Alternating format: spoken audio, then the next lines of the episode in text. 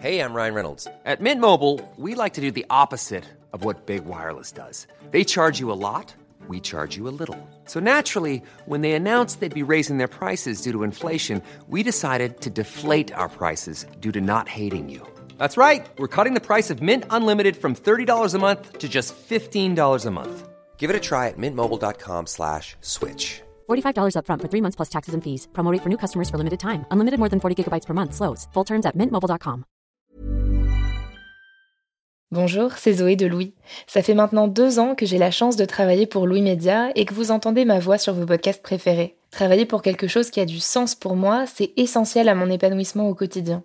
Et vous, comment se passe votre relation au travail? C'est plutôt épanouissant et enthousiasmant ou plutôt boule au ventre et des motivations Si vous êtes dans le deuxième cas et que vous comptez chaque semaine le nombre de jours qui vous séparent du week-end ou des prochaines vacances, je vous recommande plus que jamais le parcours Chance, partenaire d'émotion. Chance est une communauté d'entraide professionnelle pour aider chacun et chacune à trouver sa place dans le monde du travail. La communauté Chance a une méthode unique qui a fait ses preuves. La première étape, c'est celle du bilan de compétences. En trois mois seulement, vous allez pouvoir redéfinir vos objectifs pro et renouer avec ce qui vous anime vraiment, avec l'aide d'un coach professionnel qui vous sera dédié. La deuxième étape, c'est celle du passage à l'action. Une fois votre projet défini, toute la communauté Chance sera à vos côtés pour donner vie à votre projet. Un collectif hyper engagé, prêt à vous épauler et à vous ouvrir son réseau. Si ce message résonne en vous, je vous invite à vous rendre directement sur le site chance.co pour faire le point gratuitement avec un conseiller et changer ce qui ne va pas ou plus dans votre vie pro. Bonne écoute Louis.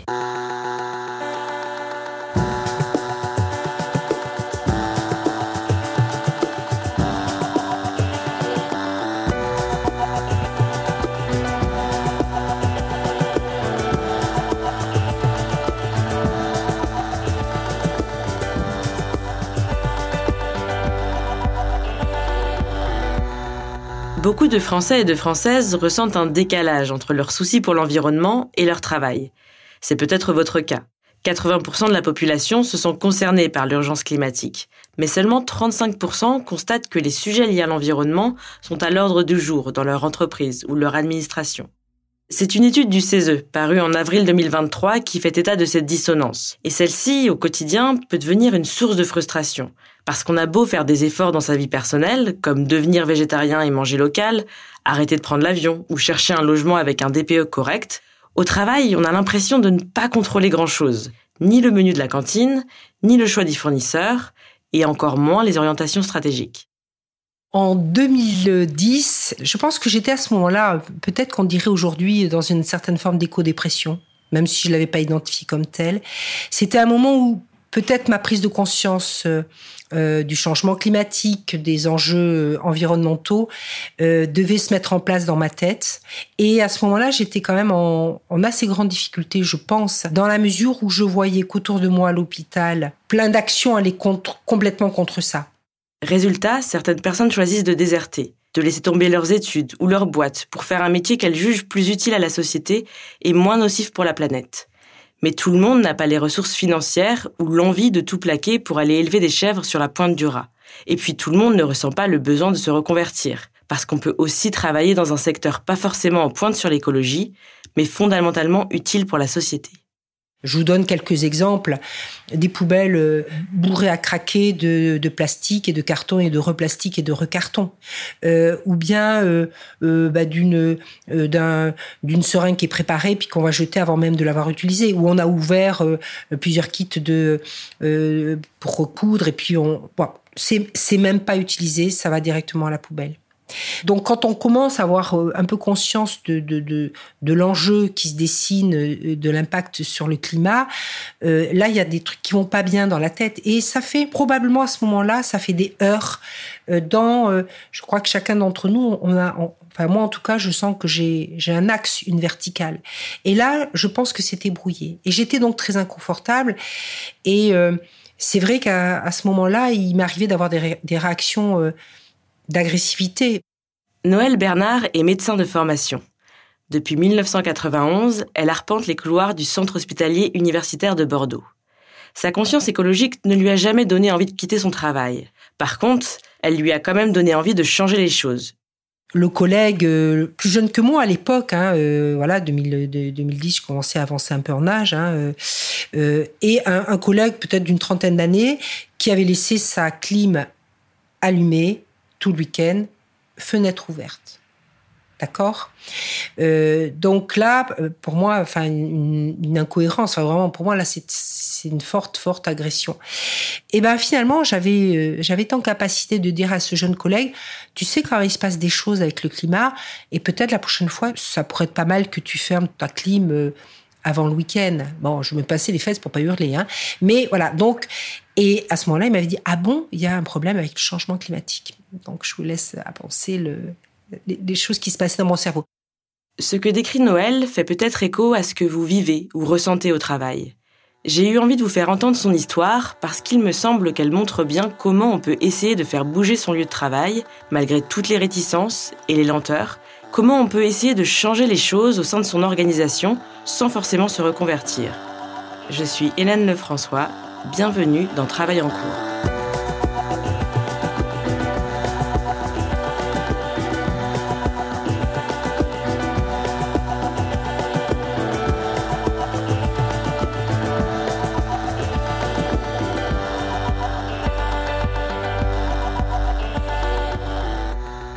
En fait, je crois que de tout temps, même dans ma pratique clinique, j'ai eu ce souci.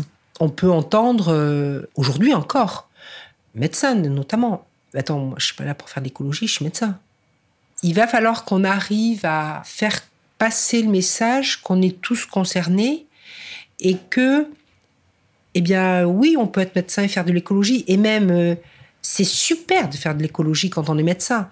Les médecins, ils ont un rôle essentiel à jouer dans l'écologie. Ce qu'il faut comprendre aujourd'hui, c'est que la santé impacte sur l'environnement.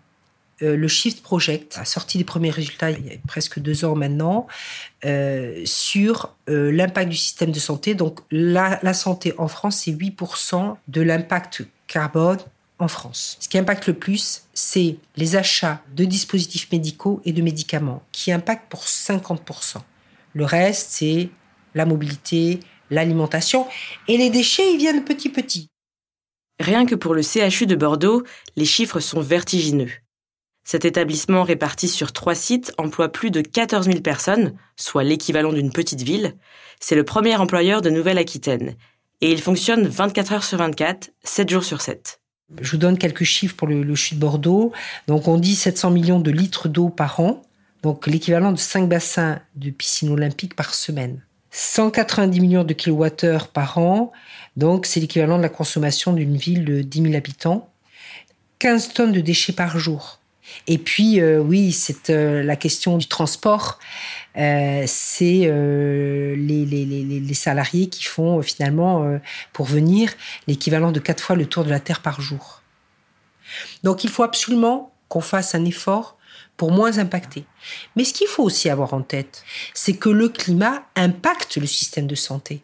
C'est-à-dire que quand vous avez une vague de chaleur, quand vous avez un Covid, quand vous avez une inondation, quand vous avez des tempêtes, qu'est-ce qui se passe? Ce sont des personnes qui arrivent à l'hôpital.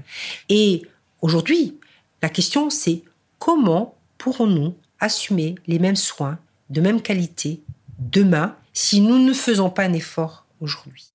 En 2012, Noël Bernard est responsable d'une unité de soins en médecine interne et maladies infectieuses. Elle suit des patients et des patientes infectés par le VIH, des personnes en soins palliatifs, en gériatrie.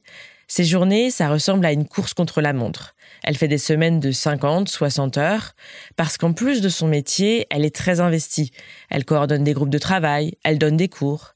Et c'est à ce moment-là qu'elle se rend compte que des collègues réfléchissent déjà à l'impact écologique de leur établissement et qu'ils ont formé un groupe, le groupe Développement Durable. Le CHU de Bordeaux avait commencé à faire des actions dès 2008, ce qui est bien, hein, tous les établissements, enfin, il y a des établissements qui se lancent juste maintenant. Moi, au départ, j'ai pas vu. J'étais euh, dans le service euh, et, à essayer d'avancer. Et je suis tombée lors d'une enquête sur la mobilité, donc très sensible bien sûr à cette question. Et à la fin, il y avait la petite question est-ce que vous voudriez vous engager pour euh, sur le développement durable au CHU Et j'ai bien sûr répondu oui. Et c'est comme ça que je suis devenue ambassadrice développement durable, un petit groupe de volontaires de toute profession euh, qui euh, voilà qui euh, se retrouvaient finalement avec l'ingénieur développement durable on, essayait de le mot à la mode, de s'acculturer à, cette question-là. Donc, on a visité euh, qui est un centre de tri, qui un centre de, traitement des eaux de, usées de, de, l'agglomération. Donc, j'ai commencé à me former à ces questions. J'ai donc à rencontrer d'autres acteurs du CHU des aides-soignantes, des infirmières, des cadres de santé. Et donc, ensemble, on, essayait de comprendre un peu ce que ça voulait dire que le développement durable à, l'hôpital. Donc, on va dire de façon très euh, discrète, peut-être au départ. On faisait des sensibilisations sur le tri des déchets, sensibilisation sur la mobilité. Donc, j'ai fait ça pendant plusieurs années, donc en tant qu'ambassadrice. Et ces ambassadeurs étaient reconnus par l'institution. Donc, on avait une fiche de mission qui était validée par le supérieur hiérarchique. On se réunissait régulièrement. Alors, je me rappelle plus la fréquence, mais c'était peut-être on avait une grande réunion tous les trois mois. Et puis, de temps en temps, ces missions de, sensibilisation sur la mobilité, par exemple. Et, euh, et donc, c'était sur un temps euh, reconnu sur un temps de travail. C'est-à-dire que, euh, voilà, on se libérait deux heures ou trois heures sur le temps de travail, hein, donc dans les, dans les horaires de, de, de, journée, on va dire, pour, pour, faire, pour accomplir cette mission, voilà, d'avoir des projets ensemble ou d'aller visiter des lieux pour apprendre un petit peu ce que c'était le développement durable. En 2016, Noël devient copilote du groupe Développement Durable, qui a depuis été rebaptisé Transformation écologique. Même si elle a toujours la tête dans le guidon, comme elle le dit, ce rôle lui permet de prendre de la hauteur pour aller plus loin que les simples actions de sensibilisation. Et d'une certaine manière, Noël a de la chance. Elle travaille dans un hôpital qui accorde de l'importance à l'écologie. Elle voit que la direction met des choses en place pour réduire l'empreinte carbone de l'établissement. Mais elle se rend compte aussi que sur le terrain, sans qu'on leur demande rien, les soignants et les soignantes adaptent leur manière de travailler. Un jour, j'étais en réunion de, pilotage avec, euh, avec l'ingénieur. Et à ce moment-là, pour moi, cet événement a été très, très, très fondateur.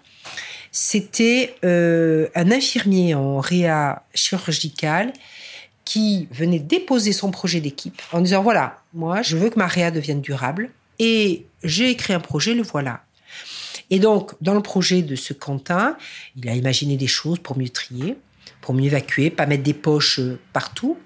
Et surtout, peut-être l'élément extrêmement important, il propose de faire la toilette de ses patients alités en réa avec une bassine de 5 litres et non plus une bassine de 10 litres, en disant comme ça on consommera moins d'eau.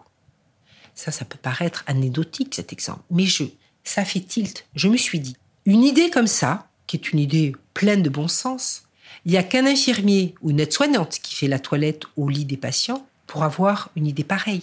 C'est-à-dire que moi, de ma place de médecin, moi, je vais avoir d'autres idées. Comment je prescris moins de médicaments, comment je peux améliorer le parcours du patient, comment je peux faire de l'enseignement à mes, à mes internes. Mais cette idée-là, je vais pas pouvoir l'avoir. C'est pas mon boulot. Et donc là, je, Quentin, mais que j'ai remercié depuis, et on a échangé des mails il y a pas longtemps, je lui ai dit mais c'est grâce à vous que cette, cette idée des unités durables est arrivée. C'est à ce moment-là que le groupe Transformation écologique met sur pied le projet des unités durables. Une unité durable, c'est un service du CHU de Bordeaux qui fait le choix d'intégrer à son fonctionnement des bonnes pratiques écologiques, sans altérer la qualité et la sécurité des soins, bien sûr. Et finalement, on a mis autour de la table fin 2020, en novembre 2020, huit équipes. Donc, il y avait service de réa médical, dont je vous ai parlé, mon service de médecine, service de neurologie, maternité, un service d'anesthésie réa, deux blocs opératoires euh, et, euh, très intéressant, un laboratoire d'anatomopathologie. Et donc, on se retrouve avec euh, ces huit unités, une cinquantaine de salariés. Grâce à ce projet, chaque salarié peut partager les initiatives prises individuellement ou dans son service. L'enjeu, c'est de faire remonter toutes les bonnes idées qui viennent du terrain. Résultat, chaque unité durable est aujourd'hui dotée d'un guide qui s'appuie sur l'expérience de l'ensemble du personnel, des aides-soignantes au cadre de l'administration. Là encore, ce projet est co-construit avec la direction, mais à l'échelle de l'hôpital, rien n'est imposé. C'est à chaque service de décider si oui ou non il met en place ces pratiques. Et donc ce choix dépend des chefs de service. Et un point vraiment important ici, c'est lorsqu'une unité veut s'engager pour être durable, eh bien, on a posé comme principe de base que Il faut que les encadrants de l'unité soient volontaires, c'est-à-dire le plus souvent le cadre de santé le médecin, mais ça peut être euh, le chef d'équipe, par exemple, dans une administration. On ne peut pas laisser une aide-soignante s'embarquer toute seule parce que, d'abord, elle va perdre du temps. C'est frustrant, c'est terrible. Quand j'étais ambassadrice, j'ai vu d'autres ambassadrices, notamment je pense à une aide-soignante qui était dans un service qui faisait plein de choses. Mais sa cadre de santé n'en avait rien à faire. Donc cette fille, cette salariée, s'échinait à faire des boucles, des machins, des actions dans son service pour euh, expliquer tout ce qu'on pouvait faire sur euh, les produits désinfectants, sur la gestion des déchets. Donc elle avait, elle avait vraiment fait un projet. C'était un projet pour son service. Et elle avait essayé de voir la cadre, mais euh, la cadre n'avait pas compris l'intérêt de ce truc.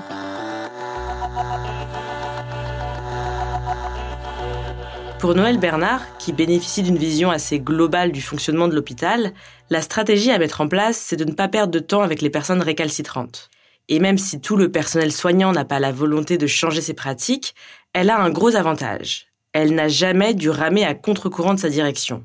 Et ça, c'est loin d'être le cas de tout le monde je me suis trouvée exactement dans cette situation de m'agiter dans mon coin, d'essayer de faire en sorte qu'il y ait des choses qui se passent. C'est un peu ça l'idée en fait, c'est d'être l'écolo de service qui s'agite dans son coin sans que il y ait de résonance en face parce que la direction a autre chose à faire, parce que c'est pas la priorité stratégique ou la priorité euh, organisationnelle. Enfin bref, moi la solution à ça c'était le, syndicalisme quoi. C'est dire ok bon vous voulez pas m'écouter donc je vais aller me mettre dans l'instance que la direction est obligée d'écouter par la loi.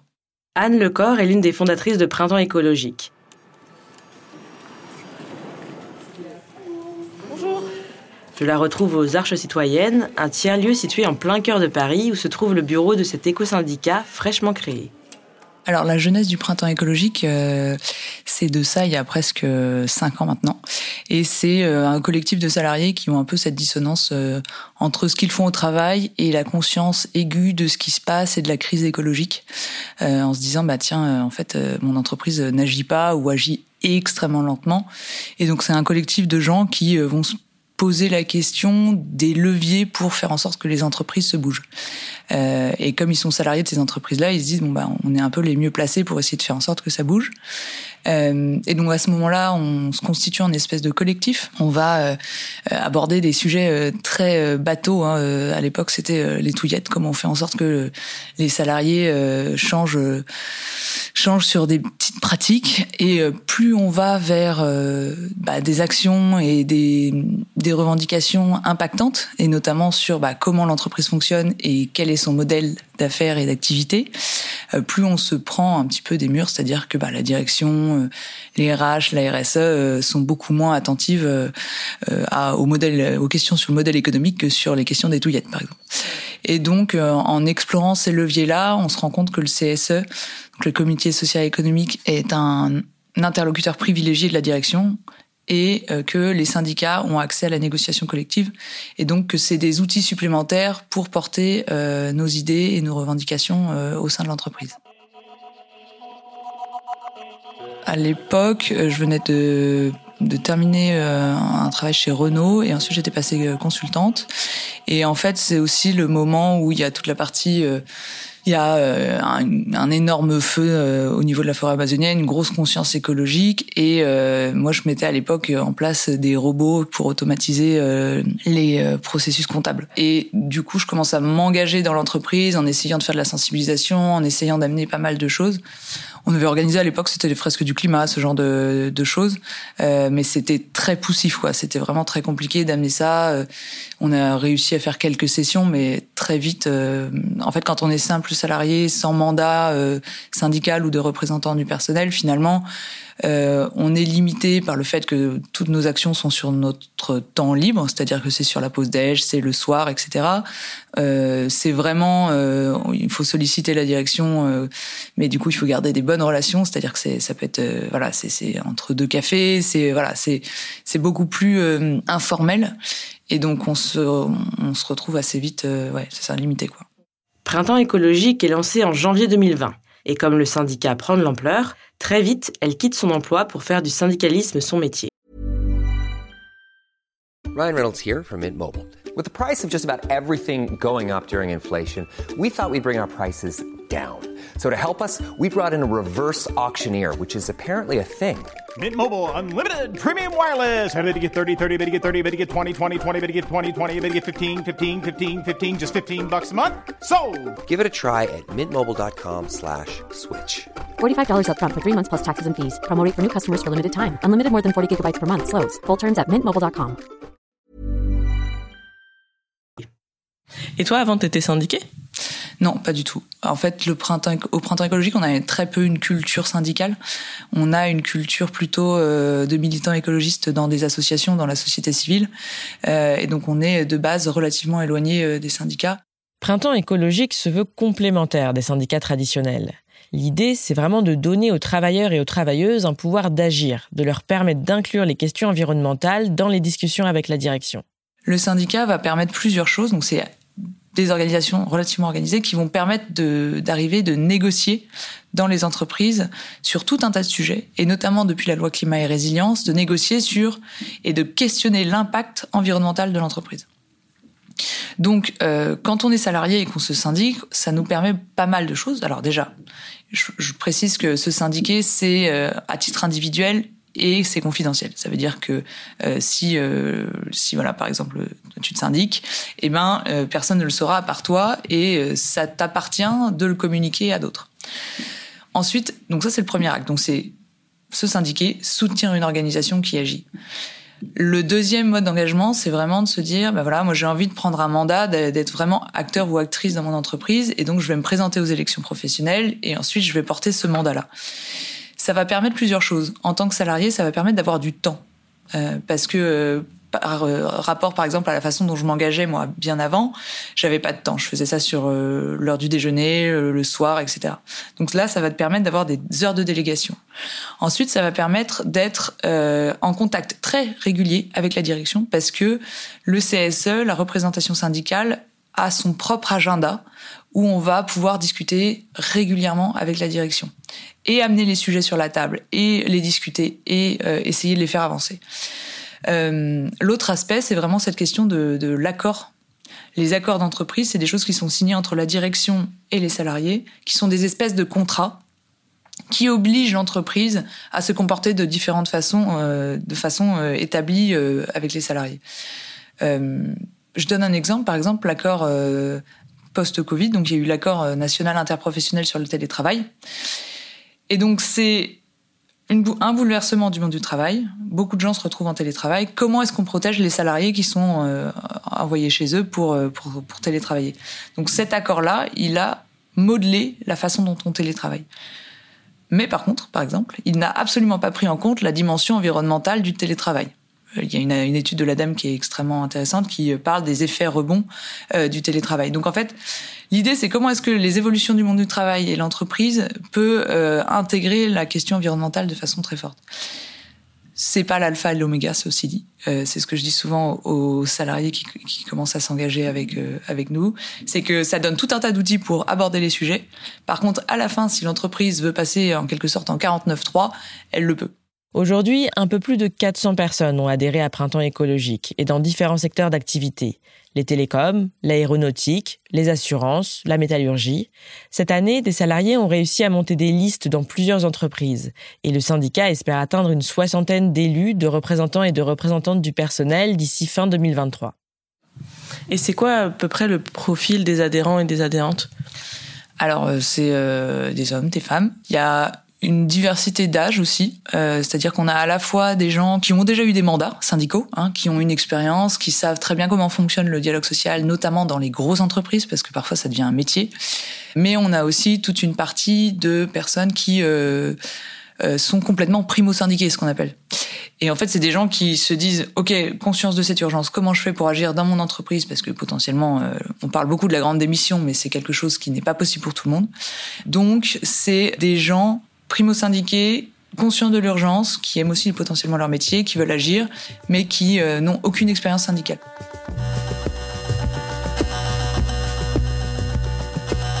En préparant cet épisode, j'ai discuté avec une chercheuse en océanographie, un employé du jeu vidéo, un autre qui travaille pour un éditeur de logiciels, un salarié d'une entreprise agroalimentaire, une régisseuse. Dans tous les domaines, l'engagement commence et passe par le collectif. Ça peut être des instances créées par la direction, comme le groupe Transformation écologique du CHU de Bordeaux, des collectifs de salariés, comme le Rhizome à EDF ou One Planet chez Michelin, ou des réseaux sectoriels, comme le Labo 1.5, qui vise à réduire l'impact des activités de recherche. Il existe aussi des ressources en ligne pour savoir par quoi commencer. Par exemple, le collectif Pour un réveil écologique propose un guide pratique à destination des salariés qui souhaitent s'engager au travail. Il compile des outils pour se former aux enjeux écologiques, aussi bien des rapports de l'ADEME, l'Agence de la transition écologique, que des vidéos de 5 minutes. Et ça, c'est essentiel pour identifier des actions pertinentes et avoir la légitimité pour être entendu par la hiérarchie. Ce guide donne aussi des conseils pour lancer une dynamique de groupe avec d'autres salariés, rédiger un plan d'action stratégique et réalisable et construire un argumentaire solide pour convaincre sa direction. Parce que changer son organisation, ça revient à déplacer une montagne, surtout quand on a un emploi du temps déjà bien chargé. Alors, par où commencer? En fait, il y a un peu deux angles. Le premier, euh, c'est de venir faire des propositions. On a par exemple des adhérents et d'adhérentes qui ont poussé des bilans carbone de leur organisation, qui ont poussé euh, des plans sur la mobilité euh, des salariés dans leur entreprise, sur la partie construction des produits. Donc ça, c'est vraiment la partie proposition. Et après, on a aussi toute la partie analyse des projets qui sont proposés par l'entreprise. Parce qu'une entreprise va avoir énormément de projets. Et nous, on a aussi un rôle d'alerte en disant, mais en fait, sur ce projet-là, par exemple, vous n'avez pas étudié l'impact environnemental alors que maintenant, c'est la loi. Par exemple, chez Orange, il y avait un énorme projet immobilier pour euh, mettre des bureaux. En fait, les salariés ont agi pour essayer de faire en sorte que ce projet-là, déjà, prenne en compte et analyse l'impact environnemental et euh, que des propositions soient amenées pour améliorer l'impact de ce projet immobilier. Sur ce projet-là particulièrement, oui, il y a, je crois qu'il y avait 14 propositions qui ont été faites et 12 qui ont été euh, adoptées sur ce projet euh, immobilier notamment. Et ce qui s'est passé, qui a été intéressant, c'est qu'il a été mis en place une commission environnement, commission écologie, qui aujourd'hui va analyser méthodiquement les impacts environnementaux des projets. Donc en fait, ça a permis de mettre en place une organisation de questionnement de tous les projets qui vont être proposés dans cette structure. La mise en place d'une véritable organisation est nécessaire. Parce que sans ça, bien souvent, d'autres considérations, notamment celle de la rentabilité, viennent écraser toutes les autres. La question du business et de la rentabilité, profitabilité de l'entreprise passe dans tous les cas avant tout. Les entreprises ne sont pas du tout encore à se poser vraiment la question de leur modèle économique et euh, et nous, ce qu'on aime poser comme question, c'est dire est-ce que votre entreprise, en 2030-2050, elle existe encore? Et si elle existe, en, parce qu'elle a été, elle aura été utile à la société dans le futur et présente. Et si elle existe encore en 2030 ou 2050, qu'est-ce qu'elle fait? Et en fait, c'est vers cet horizon-là qu'il faut se projeter en tant qu'entreprise, plutôt que se dire, et ça on le voit encore beaucoup, ben on garde notre business parce que ça marche, voilà et euh, on le garde le plus longtemps possible en attendant que le reste du marché suive. Parce qu'on sait que c'est le plus rentable. J'entends encore beaucoup moi de dirigeants ou dirigeantes qui me parlent de vélo électrique quand je leur parle de changement climatique, quoi. Je pense qu'en fait, il faut qu'on commence à se poser la question de quelles sont les actions qui ont l'impact véritablement euh, pour l'atténuation et l'adaptation. On va aussi être engagé sur des choses, euh, par exemple, on va être aussi engagé sur euh, comment est-ce qu'on peut venir questionner la communication de la direction, parce que les salariés sont très au courant de, de la réalité de, du terrain et de ce qui se passe dans l'entreprise. Et parfois, il y a une forte différence entre ce que va dire la direction et ce que les salariés voient de la réalité du, du, terrain de l'entreprise. Donc, on a aussi ce rôle, je dirais, de débunker euh, voilà, les, certaines, certains aspects. Mais pour réfléchir à toutes ces actions et les mener à bien, il faut dégager du temps. Et c'est souvent là que ça coince. La loi climat et résilience a amené euh, la question des, de l'impact environnemental, mais n'a donné aucun moyen supplémentaire aux représentants syndicaux, ce qui veut dire que on a euh, dans les entreprises un des plus gros sujets que notre humanité ait à régler, euh, qui euh, est rajouté comme ça sur tout ce que doivent déjà gérer les salariés. Parce que malgré le fait qu'on ait plus de temps quand on a un mandat syndical, il en manque encore. Parce que il manque de moyens, il faudrait qu'on ait beaucoup plus de monde, beaucoup plus de formation aussi. Au CHU de Bordeaux aussi, Noël Bernard a couru après le temps pour travailler sur ces questions. Est-ce que ça vous arrivait de dépasser un petit peu euh, ce temps de travail? Est-ce que vous ça vous arrivait de bosser plus longtemps sur ces questions de développement durable? Oui, parce que, enfin, comment dire, moi, depuis que je suis, euh, je suis sur cette fonction de praticien hospitalier au CHU, j'ai jamais compté mes heures. Mais je suis de la vieille génération. Je pense aujourd'hui qu'on n'est plus dans le même, dans le même registre. Mais je suis un mauvais exemple parce que moi, je n'ai vraiment jamais compté mes heures. Mais ça venait en plus. Pour elle, la solution a été de réduire son temps de praticienne. D'abord, à titre personnel, moi, j'ai un, peu revu ma copie, c'est-à-dire que j'ai réduit mon temps de travail, je pense, pour libérer du temps pour la transformation écologique, parce que je n'ai pas eu de temps officiel reconnu. Je me suis mise d'abord à 80%, puis à 60%, et puis je suis même à la retraite. Je suis une jeune retraitée, j'ai 62 ans, donc bon. Moi, j'ai éprouvé le besoin de libérer du temps pour ça, parce que ça avait énormément de sens pour moi. Donc j'ai libéré du temps personnel pour pouvoir avoir plus de temps pour le développement durable. Ce manque de temps est d'autant plus pesant pour les salariés qui ont déjà une surcharge et une cadence de travail élevée, comme le personnel soignant. Mais c'est justement ça en fait qui m'interroge, c'est que comment en fait font les gens qui ne peuvent pas se libérer du temps pour s'investir au travail? Alors je pense que c'est compliqué. Euh, j'ai pu réduire mon temps de travail parce que euh, parce que j'avais un salaire qui me permettait de le faire, passer à 80 puis euh, à 60%, j'ai pu le faire. Euh, c'est vrai que ça n'est pas possible pour, tout, euh, pour tous les professionnels. C'est pour ça qu'il y, y, a vraiment la nécessité de d'organiser les choses autrement pour que ce soit pas un choix un choix finalement compliqué à faire dans, dans le quotidien donc oui je, je, pense que là il y a, il y a vraiment un, un engagement au niveau national. Euh, si on veut vraiment euh, décarboner euh, la France, si on veut vraiment avancer sur le plan climatique, oui, je, pense qu'il y a une responsabilité de nos élus. Il y a une responsabilité vraiment à l'échelon des élus, à l'échelon des chefs d'entreprise, que de dire bon, là on y va. Vous voyez bien, je n'ai plus d'enfants en bas âge. Bien évidemment, j'aurais peut-être pas pu le faire de la même façon il y, a, il y a 30 ans. Parce qu'il est basé sur le volontariat, on voit bien que l'engagement écologique au travail peut devenir chronophage et énergivore. Le burn-out militant est un vrai risque, surtout quand la direction n'est pas à l'écoute, que les propositions sont jetées à la poubelle. Il est donc important de se préserver, de poser des limites. On parle beaucoup par exemple des gestes individuels, des éco-gestes, etc. C'est euh, mettre la responsabilité de changer le système sur les individus. Euh, et moi, ce que je dis souvent aussi aux adhérents et aux adhérentes, c'est que, bah, en fait, chacun fait comme il peut, là où il peut. En fait, euh, se révolter, pousser euh, son entreprise sur un autre chemin, c'est c'est pas évident. C'est sans doute un des engagements les moins évidents parce qu'on est dans une structure sociale, on a ses collègues, etc. C'est un collectif en fait, c'est un groupe de gens qui sont importants pour nous. et donc, effectivement, je pense qu'il faut pas avoir un truc dogmatique où en fait, il faut faire ça, ça et ça euh, quand on est dans une entreprise. Chacun pousse comme il peut et comme il veut. Nous, on essaye d'amener les outils, mais euh, on va pas avoir un, espèce de, cadre figé dans lequel on veut absolument que les gens s'engagent. Ils font comme ils peuvent, là où ils peuvent, parce que euh, c'est déjà suffisamment compliqué au, quotidien et voilà, on est engagé chez soi, on est engagé au travail, donc il y a vraiment cet équilibre aussi à trouver. Quoi. Je suis la première à dire, n'allez pas au-delà de vos propres limites parce qu'en fait, euh, si on prend pas soin de soi, euh, comment est-ce qu'on peut essayer de prendre soin euh, du reste? C'est évidemment beaucoup plus simple à dire qu'à faire. Alors comment faire pour éviter que l'engagement écologique pèse sur le quotidien au travail? Pour Noël Bernard, il n'y a pas de secret. Il faut reconnaître ce travail supplémentaire. Si on veut qu'il y ait une transformation écologique dans les établissements, que ce soit les établissements de santé ou médico-sociaux, comme les maisons de retraite, eh bien, il va falloir qu'il y ait du temps dédié et euh, des budgets. D'accord? Et là, pour l'instant, au CHU de Bordeaux, on n'a pas encore de, temps dédié pour, euh, euh, pour, pour, cela, mais j'espère, je suis en train de, voilà, de, on est en train d'y réfléchir avec notre responsable des ressources humaines pour éventuellement qu'on ait une petite plage horaire reconnue pour les référents unités durables qui auraient dans la semaine un petit temps dédié pour avancer leur mission.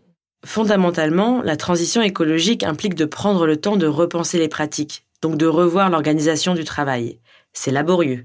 Alors la cadre hospitalière essaye de le faire valoir comme un atout pour l'hôpital.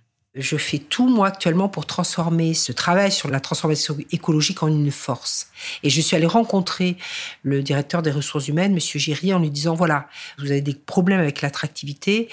Alors, je lui ai dit en, sous forme d'humour, j'ai la solution. Et quand je le dis avec humour, je suis pas loin d'être convaincue. C'est-à-dire que pour moi, travailler dans les unités durables, travailler pour inventer de nouvelles façons de faire dans son quotidien, je pense que c'est une source de bien-être pour les salariés et, et, qui permet de retrouver le sens au travail. Quand Noël Bernard m'a dit ça, au début j'étais un peu sceptique. On entend beaucoup parler du ras-le-bol du personnel soignant, du manque de reconnaissance de leur métier, de la surcharge de travail, des cadences qui transforment leurs gestes en automatisme. On l'a dit, Mettre en place de nouvelles pratiques peut représenter une charge mentale supplémentaire, du moins au début. Alors, comment cette transformation écologique peut-elle améliorer les conditions de travail? Je donnerai l'exemple de, la toilette éco-conçue, hein, qui a été proposée par une aide-soignante. Une toilette, euh, pouvez faire ça comme une machine, mais vous pouvez aussi en faire un geste, euh, un moment particulier. Et c'est ce que m'a expliqué euh, Angélique qui est aide-soignante dans le service. Et euh, dans le guide qu'on a fait, j'ai écrit sous sa dictée sa toilette éco-conçue. C'est merveilleux. Elle conçoit sa toilette comme un geste unique pour ce patient à ce moment-là et elle va d'abord voir le patient pour savoir ce dont il a besoin et elle va essayer de, ben de du coup de voir s'il faut amener des draps propres ou pas. C'est pas la peine de changer les draps s'ils sont propres. Par contre, on les changera peut-être demain s'ils ne sont plus propres au lieu de le faire en systématique. Ne pas arriver avec tous les gants, euh, avec des gants comme ça, une pile de gants comme ça, qu'on ne pourra pas ressortir de la chambre, puisque on est en période Covid. Donc, euh, euh, comment cette aide-soignante va dire Ah ben si votre femme vient cet après-midi, elle pourrait peut-être vous amener votre mousse à raser, avec l'idée que on va pas ouvrir un tube de mousse à raser qui sera jeté quand le patient partira, mais c'est aussi que c'est l'odeur de sa mousse à raser. Vous voyez? Et là, on fait converger écologie, économie et humain.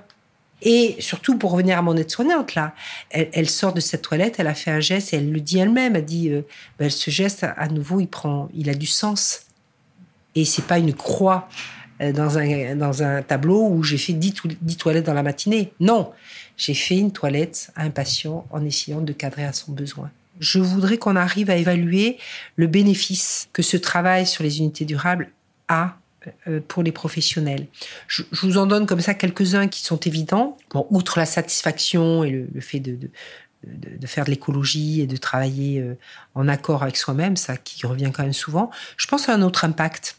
Je vous ai parlé tout à l'heure de mes volumes de perfusion. C'était un litre, je mets 500. Euh, a priori, logiquement, ça veut dire que je vais réduire le volume, donc le poids de mes commandes. Si je fais ma commande pour un mois, eh ben, au lieu de faire, euh, je sais pas moi, 150 euh, fois un litre, j'aurai 150 euh, fois 500. Donc, a priori, ça va peser moins lourd. Donc, dans plein d'endroits, on voit revenir cet impact, moins de stockage, moins de manutention. Donc là, on pense aux troubles musculo-squelettiques de nos salariés. Et là, justement, c'est quelque chose que j'ai commencé à discuter avec le DRH. Et je voudrais qu'on, peut-être qu'on ait qu'on aille explorer qu'est-ce que ça change pour le quotidien des professionnels que de travailler dans une unité durable. Pour l'instant, c'est difficile d'évaluer l'impact de toutes ces actions, à la fois sur le moral des salariés engagés et sur la transformation de leur secteur d'activité. Mais d'après ce que décrit Noël Bernard, cet engagement peut avoir des effets positifs en cascade dans l'organisation. Depuis deux ans, elle tente de diffuser les initiatives du CHU de Bordeaux au-delà de ses portes. Avec des collègues d'autres hôpitaux de Nouvelle-Aquitaine, ils ont construit des outils pour aider les établissements de santé partout en France à amorcer leur transition écologique. L'exemple de Noël Bernard, mais aussi des salariés qu'Anne Lecor accompagne, montre que, en commençant à se questionner à son échelle individuelle, en se rapprochant de collègues qui réfléchissent aussi à leurs pratiques, en mutualisant les bonnes idées, en trouvant des alliés au sein de la direction, en s'appuyant sur des instances représentatives comme un CSE ou un syndicat, on peut faire bouger les lignes dans son organisation, et même au-delà. Et ça peut commencer par une idée aussi simple que changer de taille de bassine.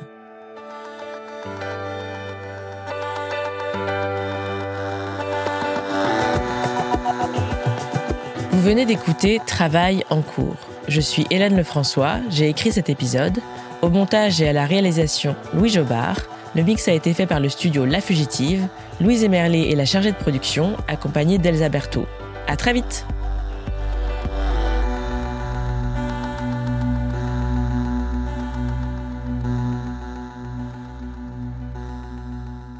Bonjour, c'est Zoé de Louis. Dans Émotions au travail, on décrypte toutes les émotions qui vous traversent et vous bousculent parfois dans votre vie professionnelle. Aujourd'hui, j'aimerais vous parler d'un podcast super inspirant, Bienvenue dans l'ascenseur, animé par Anne-Cécile Sarfati. Dans chaque épisode, elle reçoit des personnes au profil varié, médecins, responsables commerciaux, chefs d'entreprise, qui ont su gravir l'ascenseur social. Parti de rien, il et elle partagent leur parcours, leurs rêves, leurs doutes, leurs émotions dans lesquelles vous vous reconnaîtrez sûrement, et donnent des conseils pour oser monter dans l'ascenseur social quand on n'y croit pas pour soi-même. Alors allez découvrir ces belles histoires de réussite en écoutant Bienvenue dans l'ascenseur, disponible sur toutes les plateformes. Merci à Bienvenue dans l'ascenseur pour leur soutien, et bonne écoute.